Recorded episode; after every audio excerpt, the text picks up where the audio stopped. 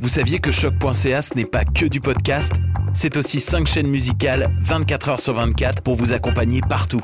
Rock, indie pop, hip-hop, musique francophone et musique électronique en écoute gratuite et à volonté. Pour les découvrir, rendez-vous sur le site de choc.ca sur l'onglet chaîne musicale. Vous écoutez une émission de choc.ca.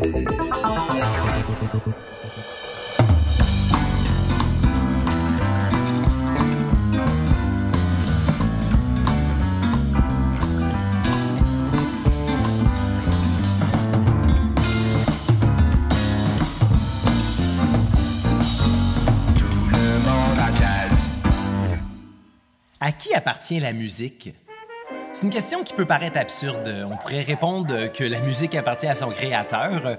Par contre, même si de nos jours il est possible, voire même facile, de produire du nouveau contenu musical de façon indépendante, il faut pour ça savoir porter les différents chapeaux d'auteur, de compositeur, d'arrangeur, de preneur de son, de monteur, de technicien de mix, pour ne nommer que ceux-là. Des chapeaux qui, jusqu'à tout récemment, étaient portés par différents intervenants d'une industrie peu démocratisée et surtout hermétique. Une machine industrielle dont l'artiste n'est malheureusement qu'une pièce remplaçable, qui voit ses chansons dont il est si fier devenir dans certains cas produits de consommation remplaçables, dans d'autres tout simplement peu considérés. Mais sans cette machine, ces chansons ne pourraient pas exister. Ces producteurs, éditeurs et distributeurs, pour ne nommer que ceux-là, ont donc définitivement leur part d'intérêt sur l'œuvre. On pourrait aussi parler de certains diffuseurs, euh, comme par exemple des stations de radio ou bien les salles de spectacle euh, qui utilisent l'œuvre du musicien pour attirer le public susceptible à acheter euh, le produit d'une pub ou tout simplement une bière de plus le soir du spectacle. Ces diffuseurs créent une demande à la machine et ont donc euh, leur part de pouvoir sur l'industrie. Et que dire des fans, euh, ces consommateurs de qui dépendent tous ces gens? Ceux qui se réapproprient l'œuvre dès sa sortie, se réinterprétant le sens lyrique euh, jusqu'à se mettre à crier à la moindre écoute hasardeuse de la vie quotidienne avant de complètement l'oublier deux semaines plus tard quand une autre toune euh, similaire euh, mais plus récente euh, la représente maintenant comme aucune autre ne l'avait fait avant. Tous ces gens ont d'une certaine façon, de près ou de loin, leur droit ou sentiment d'appartenance sur l'œuvre qui, dès sa publication, n'appartient plus à son créateur. Mon nom est Xavier Tremblay et bienvenue à ce septième épisode de Tout le monde en jazz, le podcast animé par un créateur indépendant qui essaye bien gros de se retrouver dans tout ça. Bon, vous avez peut-être compris que si je vous parle de tout ça, c'est parce qu'on va parler aujourd'hui de droit d'auteur, qui est un concept que tout le monde euh, connaît, euh, mais qui est souvent bafoué parce que c'est majoritairement incompris. Faut dire que les compagnies de disques sont pas toujours, ou surtout n'ont pas toujours été, à 100% honnêtes avec leurs artistes. Dans certains cas, euh, il peut y avoir des conflits légaux entre artistes et labels, ou entre artistes et artistes, euh, ou labels et diffuseurs, euh, qui veillent tous à leurs propres intérêts personnels sur l'œuvre. Et certains de ces conflits deviennent des procès suivis par le public, qui est en partie mélomane passionné ou en partie cyniques et artistiquement nihilistes, euh, ont tous leur opinion sur la question. On peut penser par exemple au cas de Vanilla Ice euh, qui défendait que la ligne de bass de son hit de 1990, Ice Ice Baby, euh, n'était pas copiée sur la ligne de bass de Under Pressure, un méga succès de David Bowie et Freddie Mercury qui est sorti neuf ans plus tôt. Il changea de défense tellement souvent au fil des années qu'il finit même par avouer que c'était non seulement les mêmes notes, mais bien la même ligne de bass d'Under Pressure qui avait été samplé et qui jouait en boucle. À mon avis, c'est surtout un stunt euh, qui a particulièrement bien fonctionné.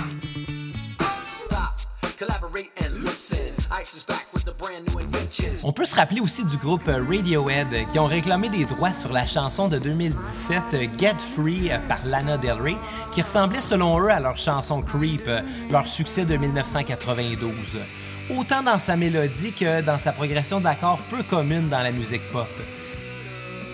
Et euh, c'est vrai que la mélodie et la progression d'accords étaient peu communes. Par contre, euh, Creep avait déjà été euh, sujet de plagiat pour ses ressemblances avec la chanson The Air That I Breathe, publiée par The Holies en 1972. Alors, leur cause a tout simplement pas tenu la route. Faudrait surtout pas oublier de souligner un cas très peu commun qui est celui de John Fogerty, le guitariste de CCR, qui fut poursuivi par le guitariste de Creedence Clearwater Revival, John Fogerty. ouais, vous avez compris, il s'est poursuivi lui-même ou plutôt le label chez qui il avait publié dans le passé, Fantasy Records, poursuivait le label avec qui il faisait maintenant affaire, Warner Brothers, au sujet de deux chansons écrites par le même artiste. Lors du procès, Fogerty euh, offra comme témoignage une performance des deux chansons jouées sur la même guitare, prouvant que le jeu personnel d'un musicien peut marquer à ce point deux chansons sans qu'elles ne soient à ce point similaires. Le son, c'est dans les doigts, comme plusieurs aiment le rappeler, et on peut dire que j'en fais partie. Il y a aussi une chanson qui m'a particulièrement marqué récemment alors que je redécouvrais le début de mon adolescence musicale avec la chanson FU de la princesse du pop-punk Avril Lavigne qui a fièrement repris son trône avec son dernier album Love Sucks que je suis d'ailleurs allé critiquer il n'y a pas si longtemps au podcast Du bruit à mes oreilles. Je vous invite à aller écouter ça si ça vous intéresse. Euh, ce qui m'a surpris de la chanson, euh, c'est qu'elle me rappelait beaucoup une autre chanson qui a été populaire il n'y a pas si longtemps que ça. Je parle bien sûr de Good For You d'Olivia Rodrigo, euh, sortie moins d'un an avant, en 2021. À l'époque, cette chanson-là était déjà un peu pointée du doigt pour ses ressemblances avec la chanson de la reine du pop-punk. Et oui, désolé Avril, mais je préfère Hailey. la chanson Misery Business de Paramore, sortie en 2007 qui, je dois dire, et pour compléter la famille royale, me rappelait déjà un peu un succès de 2004 du roi du pop-punk.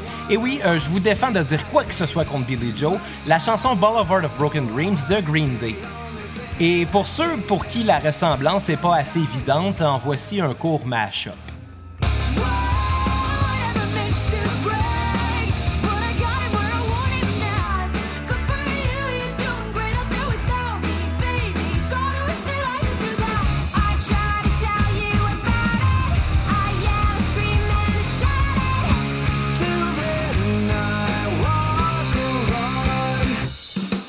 Je le sais, c'est pas parfait, mais à vrai dire, si ce que vous voulez, c'est prendre quatre tunes qui existent déjà puis en faire une chanson qui est moins bonne après, euh, ben, il existe un emploi euh, qui demande absolument aucune compétence musicale et ça s'appelle un DJ.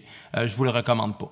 Mais bon, dans tous ces cas, il n'y a eu aucun conflit parce qu'il n'y a pas eu de plagiat. Chaque créateur a été, jusqu'à preuve du contraire, adéquatement crédité. Si dans certains cas, ces scénarios peuvent surprendre, c'est avant tout parce que le public a tendance à prendre position pour l'artiste. Et c'est aussi ça un peu la musique. Mais malheureusement, le public n'est pas toujours spécialiste en droit d'auteur, euh, ni même spécialiste judiciaire, euh, ni même spécialiste en musique. Ça l'empêche pas d'avoir sa position et d'influencer le débat à sa façon. C'est pour ça que dans des procès pour droit d'auteur, euh, la machine judiciaire, tout aussi bien huilée que celle de l'industrie musicale, peut faire appel, en plus euh, des témoignages des différents partis, à des spécialistes de la théorie musicale pour éclairer la question. Et puis, comme c'est le cas pour toute autre cause, euh, elle peut faire appel à la jurisprudence, un outil qui était évidemment moins étoffé au moment de la naissance de la musique jazz et qui sera uniquement marqué pour la première fois par un enregistrement qu'on attend avec impatience depuis le tout premier épisode de Tout le monde en jazz, parce que c'est le tout premier enregistrement de jazz de l'histoire, celui de The Original Excellent Jazz Band, Livery Stable Blues. Un enregistrement qui dressa donc à sa façon les fondations de l'histoire judiciaire qui trancha dans les causes mentionnées précédemment. Non pas par un seul procès, mais bien par trois, entourant les deux seules chansons que l'enregistrement comportait.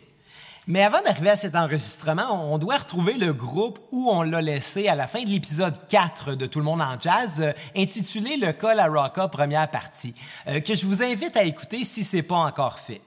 On est donc de retour euh, à la Nouvelle-Orléans et Nick LaRocca, cornettiste et leader de la mutinerie au sein du Steins Dixie Jazz Band, est hautement déterminé à ce que son groupe marque leur nom dans l'histoire de la musique jazz, euh, qui à ce moment-là, je vous le rappelle, était connu comme euh, du ragtime en dehors de la Nouvelle-Orléans, comme du New Orleans par les communautés de couleur de la Nouvelle-Orléans, ou bien comme du Dixieland par les musiciens blancs de la Nouvelle-Orléans, dont le groupe de LaRocca faisait partie.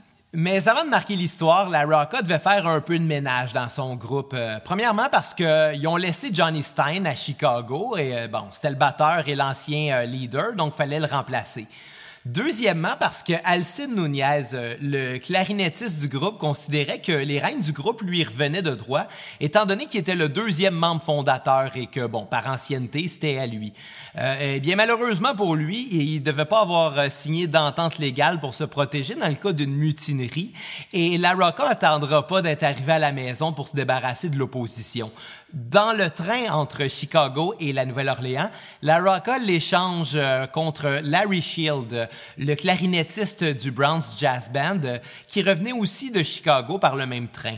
Euh, Nunez avait déjà joué avec plusieurs membres du Browns Jazz Band et l'entente ne se fit pas attendre.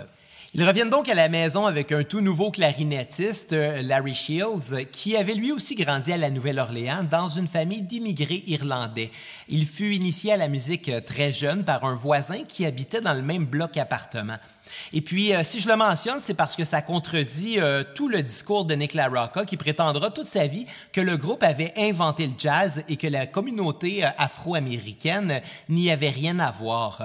Euh, parce que ce voisin de Larry Shields euh, qui jouait si bien, c'était le cornettiste Buddy King Bolden, dont je vous ai déjà parlé, celui qu'on considère comme le premier père du jazz. L'influence de Bolden sur Shields ne peut juste pas être anecdotique. Il rejoint donc euh, le Papa Jack Lane's Reliance Brass Bands assez jeune, comme c'est le cas pour tous les autres. C'est d'ailleurs là qu'il les rencontre. Mais il est appelé bien avant les autres à aller jouer à Chicago. Il s'y rend d'abord avec le Burt Kelly's Band, euh, qui lui aussi dira euh, euh, être le premier à avoir employé le mot jazz pour désigner sa musique. Jazz encore écrit avec deux S. Mais malheureusement pour lui, Shields le quitte vite une fois à Chicago pour le Browns Jazz Band, avec qui il était plus familier, pour ensuite se retrouver de l'autre côté de l'échange avec Nunez et rejoindre La Rocca et le nouvellement mutiné Original Dixieland Jazz Band. C'est un ajout important au groupe parce qu'il sera d'abord l'un des co-compositeurs de plusieurs de leurs pièces, mais aussi parce que son jeu de clarinette hors norme devint une influence importante pour des géants de la clarinette, comme celui qui portera plus tard le titre de King of Swing, Benny Goodman.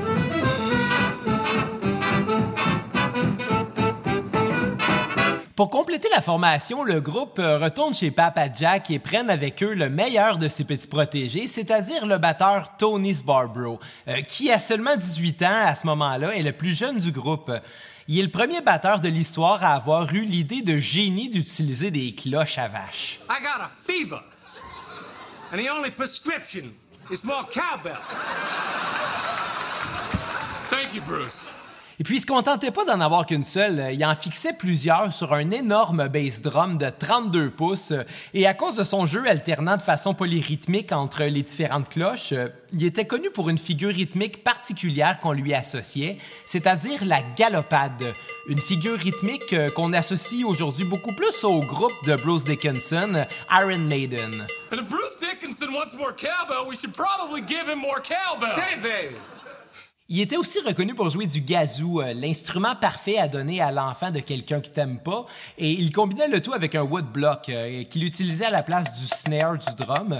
Un woodblock, c'était euh, pas exactement un bloc en bois, c'est plutôt un bloc qui fait un son de bloc de bois et puis qui est souvent fait en bois. Alors c'est pour ça qu'on appelle ça un woodblock. Tout le monde a compris? Je vous invite à aller voir des photos du groupe. Non seulement le drum est impressionnant, mais Sbarbro attire vraiment l'œil avec sa façon de le décorer, avec des poupées ou des ours en peluche. C'est vraiment creepy, mais c'est inusité. D'ailleurs, c'est possiblement pour ça que le groupe l'a choisi. Il savait que pour se faire remarquer, il fallait attirer l'œil. La musique à elle seule ne suffisait pas. Le groupe à peine formé, euh, ils repartent déjà pour Chicago, où ils attirent l'attention d'un agent de théâtre nommé Max Hart, euh, qui les convainc euh, de le suivre jusqu'à New York pour un essai de deux semaines au café Weber, un établissement qui deviendra important pour l'époque des cabarets.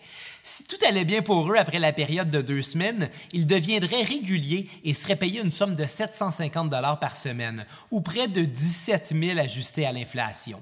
Le groupe ne se fit pas prier. Au départ, il jouait deux fois par soir, pendant les pauses du groupe principal, et les journaux locaux comme le New York Times les décrivaient comme le nouveau frisson musical de l'heure qui révolutionna la danse à Chicago. Si bien que le public fut d'abord assez froid, ayant l'impression d'avoir affaire à un stunt publicitaire. Oui, le même public qui verra pas le stunt de Vanilla Ice 73 ans plus tard. Il y a une anecdote très intéressante qui serait arrivée quelques soirs seulement après être arrivé au Horizon Weber. Il semblerait que Nick aurait décidé de changer l'épellation du nom du groupe en remplaçant les deux S de Jazz par les deux Z. La raison d'un tel changement était que des petits comiques s'amusaient à effacer ou à arracher le J euh, sur les posters pour rebaptiser le groupe The Original Dixieland Ass Band. I'm an ass band. Ou en français, le premier groupe de cul du Dixieland. I'm an ass band. Euh, ce qui est à mon avis l'anecdote la plus drôle de l'histoire du jazz, euh, mais qui donne une autre importance historique à la rocka qui s'adonne à être le seul à le confirmer. N'empêche, le groupe se bâtit autant une masse d'amateurs que de détracteurs après quelques jours seulement. Et si ça peut être vu comme un signe de succès à l'époque numérique, j'imagine que c'était la même chose à ce moment-là. Avant même la fin de leur période d'essai, le groupe avait déjà attiré l'attention de Columbia Graphophone Company. Ouais, ben c'était pas la même Columbia que la compagnie qui distribuait les cylindres phonographiques d'Edison, mais elle était quand même sous son monopole. En fait, la Columbia Phonograph Company était la maison mère, euh, originalement basée à Washington, D.C., qui servait de distributeur pour les enregistrements d'Edison Records, ainsi que pour tout l'équipement que 1887 avait à offrir pour les faire jouer. Il y avait aussi leur propre label, Columbia Records, qui faisait compétition à Edison en produisant des enregistrements compatibles avec le phonographe d'Edison.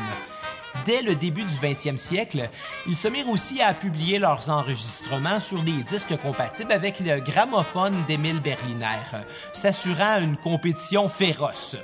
À l'époque, on peut dire que le marché était euh, pas mal contrôlé par ces trois-là tous les autres labels étaient vus comme euh, des indépendants qui, dans la majorité des cas, ne possédaient même pas les droits sur la production des formats populaires. Mais c'est pas non plus cette euh, Columbia Records qui approchera The Original Dixieland Jazz Band, mais bien son homologue européen, Columbia Graphophone Company, qui venait euh, tout juste d'ouvrir, devenant la première compagnie de disques et de distribution en territoire britannique. Étant nouveau sur le marché, ils étaient à la recherche du prochain hit de l'heure. Et en entendant parler du groupe, ils les invitèrent dans leur studio pour produire le tout premier enregistrement de jazz de l'histoire. Et oui, je sais que ça fait bizarre de dire qu'un genre associé à la culture afro-américaine ait non seulement été enregistré par des Blancs, mais en plus produit dans les studios américains d'un label britannique. Mais en réalité, ça s'est pas passé comme prévu parce que c'est pas non plus la Columbia Graphophone Company qui produira cet enregistrement. Fin de la parenthèse. Et c'est pas à défaut d'essayer, hein. Le groupe est bien allé jouer dans leur studio de New York. Euh, le groupe a même été payé pour la performance, ce qui représentait généralement le seul cachet qu'un artiste touchait, étant donné que les labels recevaient la totalité des redevances. Mais malheureusement pour Columbia, cette fois-là, euh, l'enregistrement a été complètement raté. En fait, les ingénieurs de son de Columbia avaient tout simplement pas prévu qu'un groupe de jazz allait jouer si fort que ça. Surtout qu'il manquait un peu de comparaison pour établir une balance de son raisonnable dès le départ. C'était tout de même la première fois qu'on enregistrait un groupe de jazz, alors on manquait d'expérience. Bref, l'équipement n'a tout simplement pas tenu la route. Il était pas prêt pour le jazz. Et comme mentionné maintes fois maintenant, La Rocca était reconnu comme un musicien carriériste et stratégique. Il aimait bien raconter de cet événement-là que Columbia voulait à ce point enregistrer The Original Dixieland Jazz Band parce qu'il était selon eux le seul groupe de musique jazz de la Nouvelle-Orléans. Il racontait même que Columbia avait envoyé un de leurs agents à la recherche de ce genre nouveau à la Nouvelle-Orléans, euh, mais qu'il aurait euh, envoyé un télégraphe quelques semaines plus tard attestant qu'il était sur son retour et qu'il n'y avait absolument aucun autre groupe de jazz à la Nouvelle-Orléans. C'est évidemment complètement absurde, la Nouvelle-Orléans étant historiquement considérée comme le berceau de la vie pour ses musiciens. Il est donc fort probable que la Rocca ait tout simplement inventé cette histoire-là de toute pièce pour se donner de l'importance. Après tout, il était reconnu comme un mauvais narrateur exagérant constamment ses exploits. Mais pour lui laisser le bénéfice du doute et, pour faire non pas l'intervalle, mais bien l'avocat du diable, il faut se rappeler que comme le mot jazz n'avait pas encore été publié, il n'était pas non plus employé. L'agent de Columbia était probablement tombé sur des dizaines de groupes de New Orleans, euh, des douzaines de groupes de Dixieland, peut-être deux, trois groupes de ragtime et peut-être même un band de jazz écrit avec deux S. Alors, euh, c'était peut-être selon lui pas la même chose, mais bon, c'est exactement la même chose et tous ces mots-là étaient des synonymes. En quelque sorte, si la Rocka a son importance sur l'histoire du jazz, c'est peut-être pour avoir nommé le genre euh, et ayant été aussi le premier chef d'orchestre de la Nouvelle-Orléans à l'enregistrer, ça le légitimise comme pionnier. Mais comme l'enregistrement de Columbia fut un échec, il ne compte pas comme le premier enregistrement de jazz. La Rocka, de son côté, vit la situation comme une opportunité. Et même si Columbia était prête à planifier une autre session d'enregistrement, la Rocka, en fin stratège, opta plutôt pour aller chez la compétition. Il prend rendez-vous chez Victor Talking Machine, la compagnie d'Émile Berliner, pour expliquer la situation en se négociant un meilleur engagement avec eux qu'avec Columbia, leur promettant des détails sur les installations de Columbia ou sur les solutions hypothétiques de Columbia ou même sur leurs engagements contractuels. Après avoir mutiné le premier groupe à lui avoir donné sa chance, la Rocka tournait maintenant le dos au premier label à s'intéresser à lui. Et Victor, ne voulant surtout pas perdre cette occasion d'avoir une longueur d'avance sur Columbia, cédèrent à toutes ses requêtes. Ce nouveau contrat est signé le 26 février et le jour même, le groupe entre dans les studios euh, new-yorkais de Victor Talking Machine pour une journée complète de tests et de captation. L'ingénieur de son plaçait les membres du groupe à différentes distances de la corne d'enregistrement et les repositionnait entre chaque prise pour se rapprocher de la qualité sonore désirée. Le positionnement final avait le pianiste Henry Ragas juste en avant de la corne, avec Larry Shields, le clarinettiste, cinq pieds derrière lui. Eddie Edwards, lui, le tromboniste, il était sept pieds derrière Larry Shields, ce qui était très pratique pour pas constamment le frapper derrière la tête avec sa coulisse de trombone. J'ai bien dit coulisse de trombone. En quatrième, il y avait le cornettiste et leader Nick LaRocca et finalement le batteur Tony Sbarbaro qui, lui, ne pouvait même pas utiliser le bass drum au risque d'encore faire saturer l'enregistrement. Et puis, euh, j'espère aussi qu'il n'y avait pas ses poupées ni ses ours en plus parce que là, ça aurait juste été weird. Comme on était à l'époque acoustique, l'équipement mécanique était plus sensible à la pression de l'air qu'au volume de l'instrument comme tel. Certains instruments euh, devaient donc être plus éloignés selon leurs écarts de fréquence.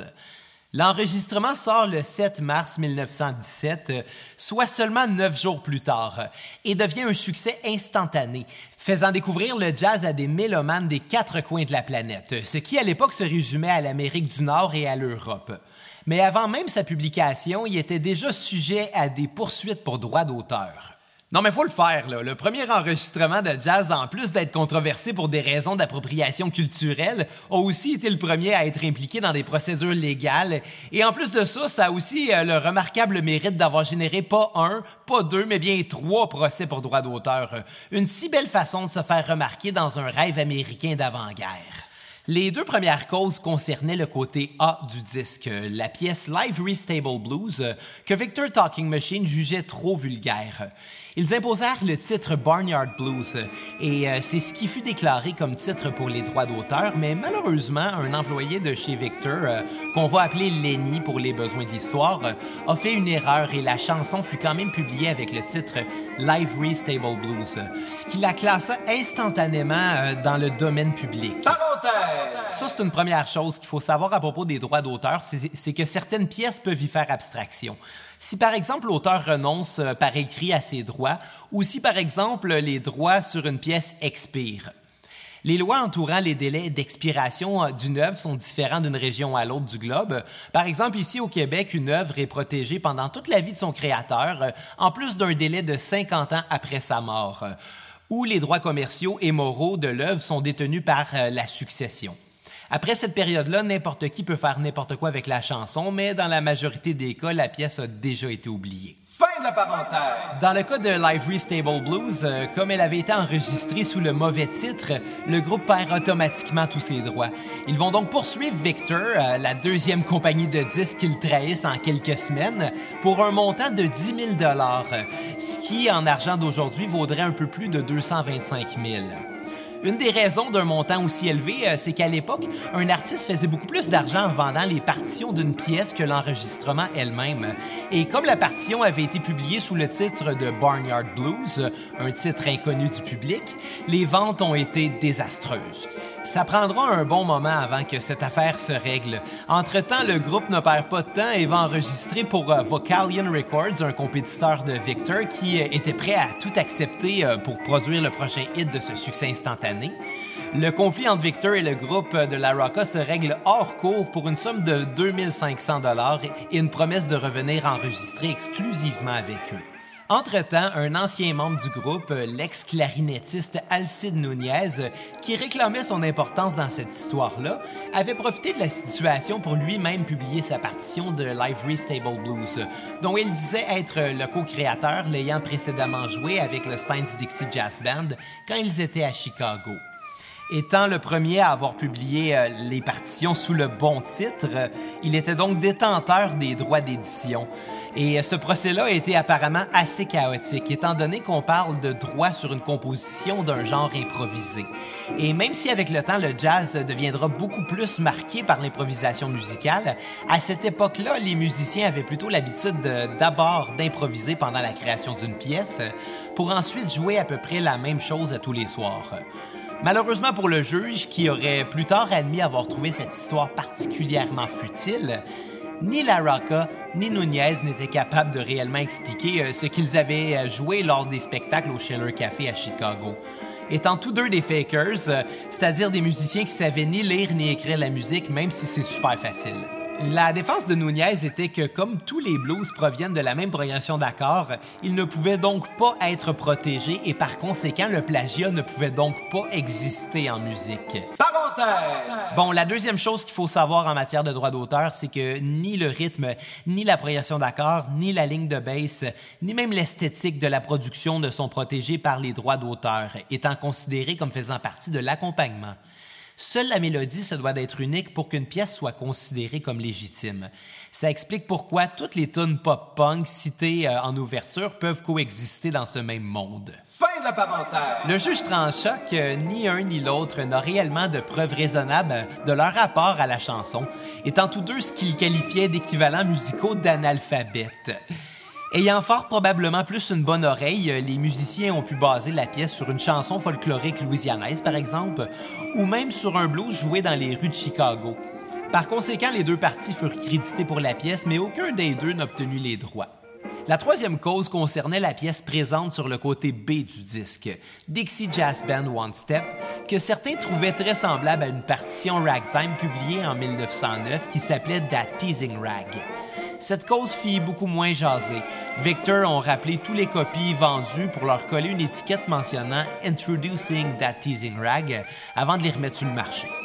Encore une fois, la Rocka nous prouve qu'il est prêt à tout pour sa légende.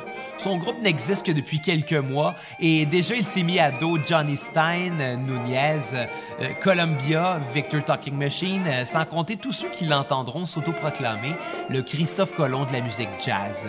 Mais bon, ces trois cas étant réglés, le droit des musiciens venait d'écrire la première page de son histoire. Et même si la Rocket ne gagnait pas cette fois sur toute la ligne, il était loin d'une défaite et son groupe n'en était qu'à son premier succès. Devant eux, il y avait euh, l'Europe, la guerre ainsi que la grippe. Mais ça, ce sera pour une prochaine fois. Alors, à qui elle appartient la musique?